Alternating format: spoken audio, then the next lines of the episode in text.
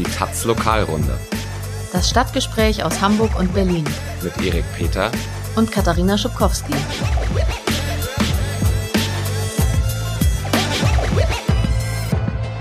Hallo zu einer neuen Folge der Lokalrunde. Äh, eine Woche waren wir nicht da, sind in die Zwangspause gegangen, weil manchmal ist Feiern eben doch wichtiger als Arbeiten. Katha, Glückwunsch, du bist jetzt äh, festangestellte Redakteurin Juhu. der Taz in Hamburg. Eigentlich genau. noch nicht ganz, erst ab Mitte Oktober. Den ah. Vertrag habe ich noch nicht unterschrieben. Kann also noch einiges schiefgehen. Nein, Gut, dann, wollen wir äh, nicht hoffen. Genau, dann äh, hältst du dich später zurück, wenn ich über die Taz herziehe und dann wird das vielleicht noch was. So machen wir es. Ähm, genau, wir reden heute, ich später über den Mietendeckel nochmal äh, oder auch über den bevorstehenden Kommunismus in Berlin. Und was hast du? Ähm, ich rede über eine Aktion der Klimagerechtigkeitsbewegung, die nennt sich Free the Soil. Na dann. Ich bin gespannt. Ja, also es ist ja gerade bewegungsmäßig ziemlich viel los, vor allem eben im Bereich der Klimagerechtigkeitsbewegung. Am 20. September soll ja global gestreikt werden, initiiert von Greta Thunberg und den Fridays for Future. Ähm, also es ist ja ein Freitag, aber es sollen diesmal eben nicht nur die Schüler streiken, sondern möglichst alle. Allerdings ist ja politischer Streik in Deutschland verboten, deshalb ist es nicht ganz so einfach umzusetzen. Und es, man kann jetzt nicht davon ausgehen, dass viele Betriebe ihre Arbeit niederlegen werden. Aber es gibt natürlich andere Möglichkeiten, sich einzubringen, zum Beispiel zu demonstrieren oder ähm, Soli-Aktion zu machen. ja, was. schade, dass da, wo politische Streiks gute Traditionen sind, wie in Frankreich die Bewegung Fridays for Future ja nicht so stark ist. Ja. Naja. naja, es wird bestimmt auch hier zu Lande einiges passieren. Aber damit ist es natürlich noch nicht vorbei, sondern kurz nach diesem Global Strike soll es ganz in der Nähe von Hamburg im 80 Kilometer entfernten Bruns, Brunsbüttel direkt danach eine größere Aktion geben. Free the Soil befreit den Boden, heißt das. Wovon befreien? Von Kunstdünger. Die Aktion richtet sich gegen die Agrarindustrie, in diesem Fall repräsentiert von der Kunstdüngerfabrik Yara, die das Ziel der Aktion sein wird. Okay, ich gebe ich bin voll, völlig ahnungslos bei dem Thema. Was ist denn das Problem an Kunstdünger? Also ich muss etwas weiter ausholen. Free the Soil ist ein Bündnis von Aktivistinnen und Aktivisten aus Deutschland, Dänemark, den Niederlanden, Belgien, Frankreich und Schweden, das sich eben, wie gesagt, gegen die Agrarindustrie richtet, denn rund die Hälfte aller Treibhausgasemissionen stammt aus der industriellen Landwirtschaft. Man denkt ja bei Emissionsausstoß meistens eher an Verkehr, an ja. Gebäude, aber ähm, auch die Emissionen von Rodungen, von Verarbeitung von Lebensmitteln, von Verpackungen und Transport von Lebensmitteln und auch Vertrieb muss man natürlich mitdenken und in die landwirtschaftliche Produktion einrechnen. Also klar, ne, bis die ähm, mit Sojahackfleisch gefüllte Paprika auf meinem Teller liegt, muss sie natürlich erstmal irgendwo gepflanzt werden, wahrscheinlich in Südspanien, Israel oder den Niederlanden. Da wird sie wahrscheinlich mit Kunstdünger und anderen Chemikalien gedüngt, dann in extrem viel Plastik eingepackt und irgendwie nach Aldi transportiert, ne? Mit dem Schiff, Container äh, oder Flugzeug. Und dann kann man jede Paprika einzeln verpackt kaufen.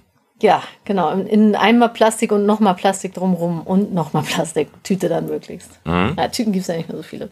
Ähm, aber genauer zum Kunstdünger. Also Kunstdünger ist, sind synthetisch hergestellte Verbindungen aus Stickstoff, Phosphor und Kalium. Also alles, was nicht organischer Dünger ist oder mineralischer Dünger. Und der ist sehr energieintensiv in der Herstellung. Also man braucht sehr viel Erdgas, das häufig auch aus Fracking stammt, also dieses besonders fiese und umweltschädliche Verfahren. Wo man das aus dem Boden presst, aber was in Deutschland verboten ist. Genau. Aber man kann es ja importieren. Zum Beispiel in den USA gibt es sehr viel Fracking, Kanada auch. Ähm, ja, das heißt, wenn man diese ganzen Schäden also einrechnet und ähm, auch die Schäden, die der Kunstdünger am Boden anrichtet, also der führt dazu, dass der Boden meistens so abstirbt mit der Zeit, kommt man zum Ergebnis, dass Kunstdünger für 10% der globalen Treibhausgasemissionen zuständig ist. Also äh, 50 Prozent die, diese industrielle Landwirtschaft und davon sozusagen nochmal ein guter Teil, ja, genau, insgesamt genau. dann 10 Prozent. Okay. Aber warum machen Landwirte das denn, wenn, wenn es sozusagen im Boden Böden ja nachhaltig schädigt? Ähm, sie sind häufig abhängig vom Kunstdünger. Also in einigen Ländern läuft es zum Beispiel so, so ein Vertreter von so einem Kunstdüngerproduzenten, zum Beispiel Yara, kommt dort an, schenkt dem Bauern irgendwie so einen Sack Kunstdünger und der sagt, geil, ähm, ist umsonst, kippt es auf sein Feld und hat erstmal einen riesengroßen Ertrag. Und vielleicht kommt der Kunstdüngerproduzent im nächsten Jahr nochmal und schenkt ihm das nochmal. Ähm, so, und dann ist er schon abhängig und muss es dann kaufen. Ist dann natürlich ziemlich schnell nicht mehr umsonst. Ähm, das ist das eine. In der EU ist das Problem ja, dass die Bauern von den Subventionen abhängig sind Ähm, und die Subventionen laufen nach Fläche. Also je größer ein Betrieb ist, ähm, desto mehr Subventionen bekommt er. Aber damit so ein großer Betrieb auch wirtschaftlich ist und möglichst viel Ertrag erzielt, muss man natürlich auch einen besonders potenten Dünger draufballern. So passiert es dann halt, dass der Agrarsektor extrem abhängig von fossilen Energien ist und das auch bleibt, anstatt auf erneuerbare Energien zu setzen. Okay, irgendwie genug Theorie, ne?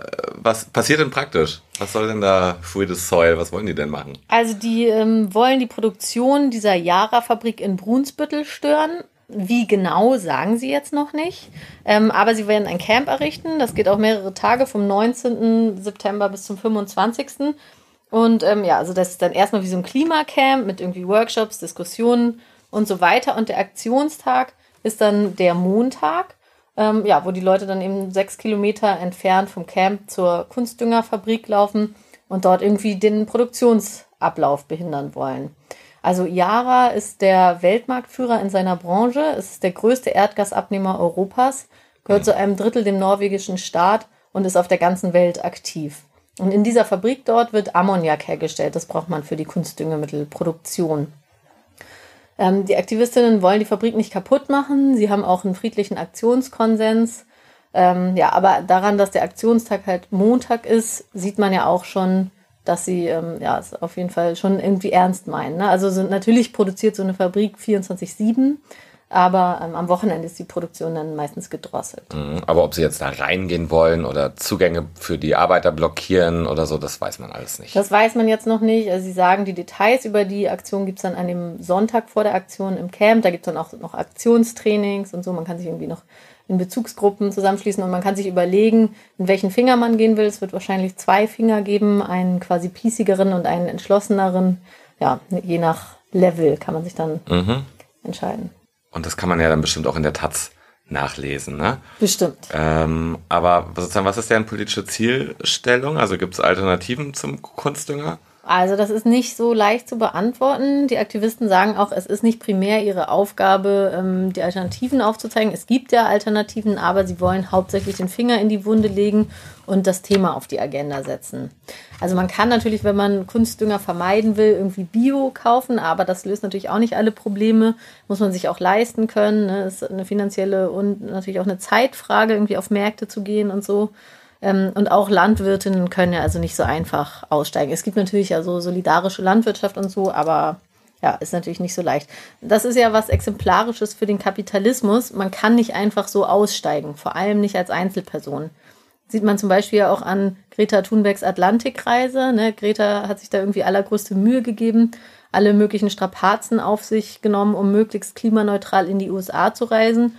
Und dann fliegt ein Teil der Crew, die sie dorthin gebracht hat, halt mit dem Flugzeug. Das ist also zurück. auch ihr persönlicher Adorno-Moment. Ja, es gibt kein richtiges Leben im Falschen. Genau. Mhm. Also man kann auch durch größte Entschlossenheit und irgendwie individuelles, also ja, durch größte individuelle Strapazen, die man auf sich nimmt, trotzdem nicht grundsätzlich was ändern. Es sei denn, man tritt eine Bewegung los, wie Greta das ja auch gemacht hat. Aber dann hat man natürlich die individuelle Ebene auch verlassen. Aber das ist ja auch, was die Free the Soil Aktivistinnen machen. Die sind ja Teil der Klimagerechtigkeitsbewegung und fordern eben auch den Systemwandel und einen Bewusstseinswandel. Was ich auch persönlich sinnvoll finde, ähm, ja, weil ich jetzt zum Beispiel, obwohl ich seit 24 Jahren vegetarisch esse, noch nie so genau über Kunstdünger nachgedacht habe. Jetzt denken die Leute alle, ich bin richtig alt, ne? Mhm. Ja, dabei bin ich 33, das geht eigentlich noch. Das ist einfach sehr früh entschieden. Ja. Mhm. Ähm, ja, aber der Zusammenhang äh, zwischen Fracking und Kunstdünger oder auch die enge Verkettung mit der fossilen Brennstoffindustrie, mit der Gemüseproduktion hatte ich überhaupt nicht auf dem Schirm. Jetzt kann man natürlich trotzdem fragen, und ziehe ich da jetzt irgendwelche individuell, irgendwelche Konsequenzen raus? Ähm, naja, ich habe weder Zeit noch Geld auf Biomärkte zu gehen. Und ich denke, auch wenn man das konsequent machen würde, dann müsste man sowieso Supermärkte komplett meiden. Aber wenn es einen Bewusstseinswandel geben soll, und das denke ich wäre angebracht, dann muss auch erstmal Aufklärung betrieben werden. Und das machen die ja. Und ich denke, das Ziel ist auch gut gewählt, weil ja, es ist sehr deutlich geworden, finde ich, dass Kunstdünger ein integrativer Bestandteil der kapitalistischen Produktionskette in der Agrarindustrie ist und enorme Umweltschäden anrichtet und ähm, ja auch dazu beiträgt, weltweit kleine Betriebe und Böden zu zerstören, Kleinbäuerinnen in die Abhängigkeit zu treiben und die Monopolstellung von Aldi, Edeka und Rewe voranzutreiben. Also, das alles, würde ich sagen, macht Jara zu einem legitimen Ziel der Klimagerechtigkeitsbewegung. Ähm, ja, für die Aktivisten, so sagen die, das verkörpert Jara den Kapitalismus schlechthin. Ja, ich würde sagen, man kann wenig dagegen sagen, außer natürlich, dass wenn es Jara nicht machen würde, es irgendein anderes Unternehmen machen würde. Aber das ist immer so.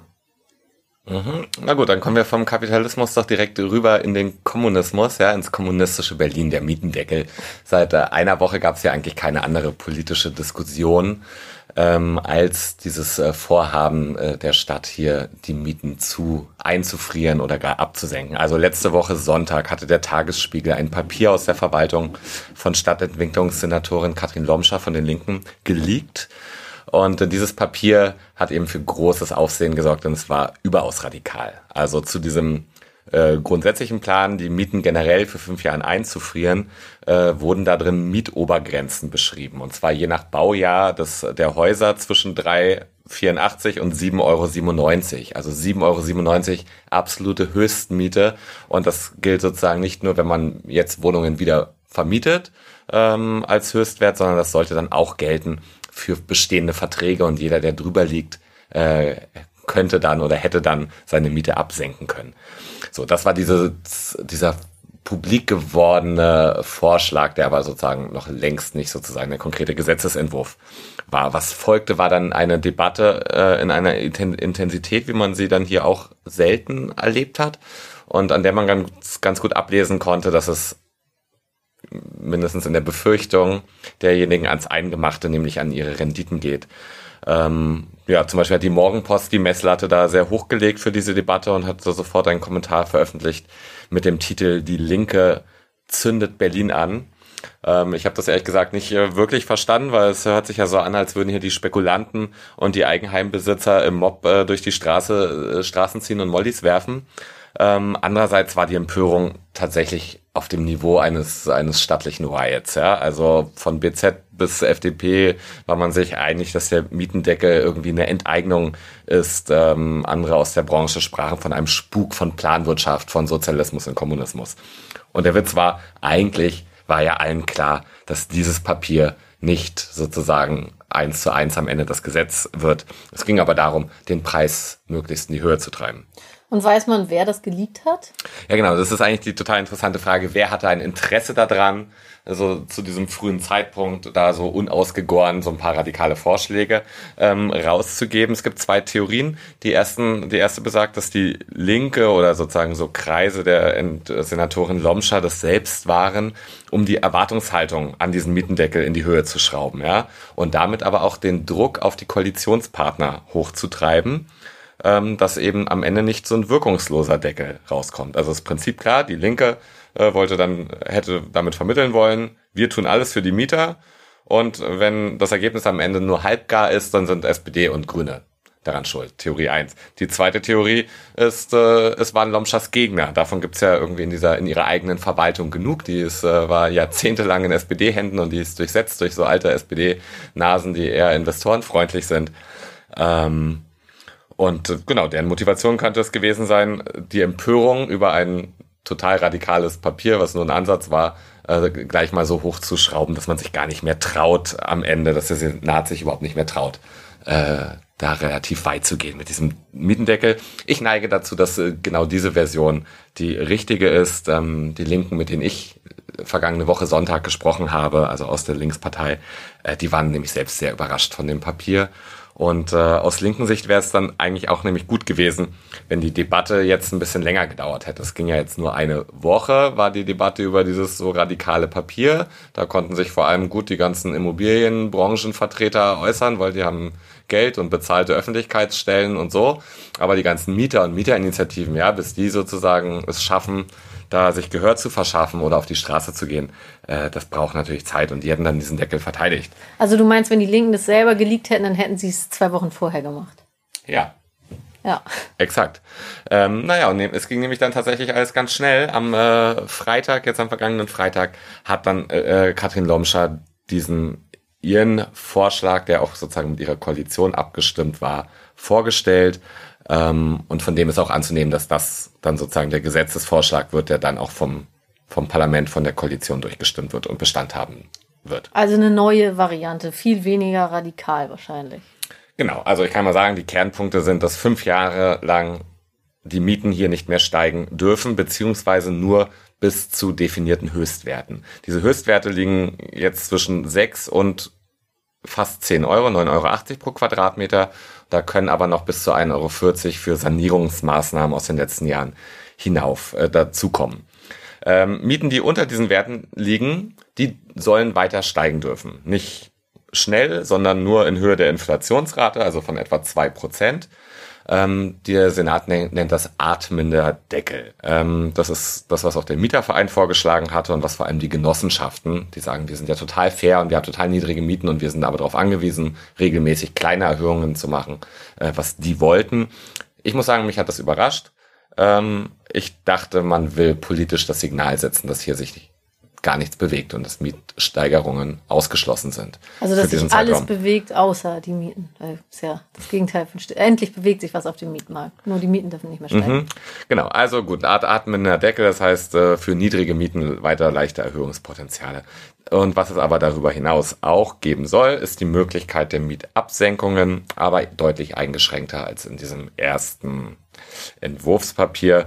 Ähm, jetzt ist es so, dass man einen entsprechenden Antrag auf Mietminderung stellen kann, wenn man mit seiner Miete über dieser jeweiligen Obergrenze liegt, also über den 9,80 Euro, die man im Neubau maximal nehmen darf. Und wenn man sozusagen mehr als 30 Prozent des eigenen Haushaltsnettoeinkommens für die Miete zahlt. Also ist jetzt sozusagen versucht worden, so eine Einkommensgerechtigkeitsebene reinzuziehen, dass sozusagen, dass Leute mit sehr viel Geld ähm, nicht einfach nur, weil sie drüber liegen, ihre Miete senken dürfen, mhm. sondern nur Leute, die das besonders belastet. Würde das auch gehen, wenn die Miete meinetwegen bei 6 Euro pro Quadratmeter liegt, aber ich äh, verdiene so wenig, dass ich 30, über 30 Prozent meines Einkommens dafür ausgeben muss? Nee, nee, nee. Der zweite, der zweite Faktor ist immer, die Miete muss über der Höchstgrenze ah, okay. liegen. Also würdest du sagen, das ist jetzt eine enttäuschende Abmilderung? Ich kann das nicht so klar beantworten. Also es gab schon die Hoffnung, dass da noch ein bisschen stärkere Signale von ausgehen, dass Mieten gar nicht erhöht werden dürfen, ähm, dass die maximalen Mieten tiefer liegen und auch, dass die Absenkung nicht so eingeschränkt wird. Und dennoch neige ich dazu, das positiv zu sehen. Also es wird wirklich krasse Auswirkungen haben auf die Wiedervermietungspreise. Also wenn man jetzt eine Wohnung neu vermieten will, die in einem Neuköllner Altbau locker 15 Euro pro Quadratmeter kostet, dann darf diese Wohnung ab Januar, je nach Sanierungsgrad, nicht mehr als sieben, acht oder neun Euro kosten. Und das ist natürlich ein massiver staatlicher Eingriff in den freien Markt und auf die und Angriff eigentlich auf die Renditeerwartungen und ein ziemlich deutliches Signal, dass die Politik diese Entwicklung, und wir sprechen davon, dass sich Angebotsmietpreise, also Neuvermietungspreise in den letzten fünf Jahren verdoppelt haben, dass man das nicht länger so hinnimmt. Ähm, gut, das wird sozusagen die Debatte über keineswegs beruhigen. Alle, die gegen diesen Mietendeckel waren und in der letzten Woche aufgeschrien haben, machen das auch weiter. Ähm, teilweise mit abstrusen Gegenargumenten. Also momentan lese ich überall, dass das ja jetzt dazu führen wird, dass äh, Vermieter künftig Mieter mit den höchsten Einkommen vorziehen ähm, weil diese Mieter nicht in Gefahr laufen, wenn sie auf einmal weniger Gehalt kriegen, etwa weil sie in Elternzeit gehen, ähm, dann auf einmal mehr als 30 Prozent ihres Haushaltsnettoeinkommens für die Miete auszugeben. Wobei das natürlich jetzt nichts mit den neuesten Beschlüssen zu tun hat, sondern Vermieter bevorzugen immer reichere Mieter. Genau, das ist äh, erstens richtig und zweitens liegt dem aber noch ein fundamentaler Denkfehler zugrunde, denn wie ich das eigentlich schon erklärt habe, ja, um Mieten zukünftig absenken zu können, müssen ja zwei Bedingungen erfüllt sein. Die Miete muss über der Obergrenze liegen und es gilt diese 30 Prozent Einkommensregelung. Aber bei einer neu vermieteten Wohnung gilt ja die Mietobergrenze. Das heißt, die kann gar nicht da drüber liegen.